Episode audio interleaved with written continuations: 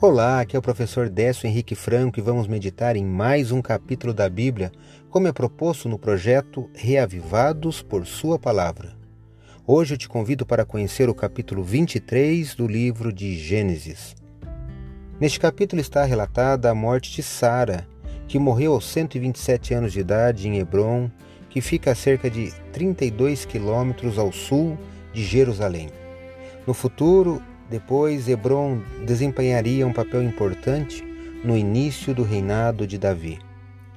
A maior parte do capítulo de estudo de hoje está narrando as importantes negociações de um lugar de sepultamento, já que Abraão era um estrangeiro naquela terra e compra o local do sepultamento de Sara por uma boa quantia de dinheiro, cerca de quatro quilos e meio de prata.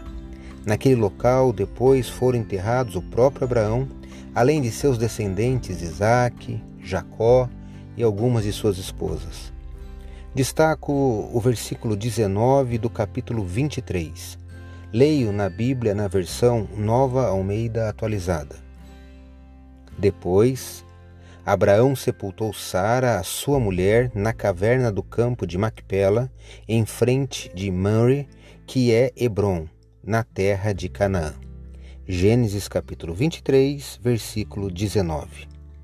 Pense que, ao comprar aquela sepultura, Abraão demonstra também sua fé na promessa de Deus. Ele investiu seus recursos num futuro que não conseguia ver.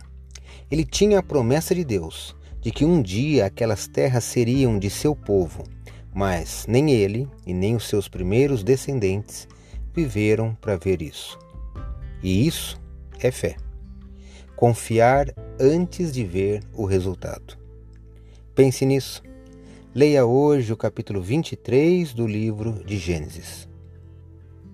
Este foi mais um episódio do podcast Reavivados por Sua Palavra, apresentados por mim, Décio Henrique Franco.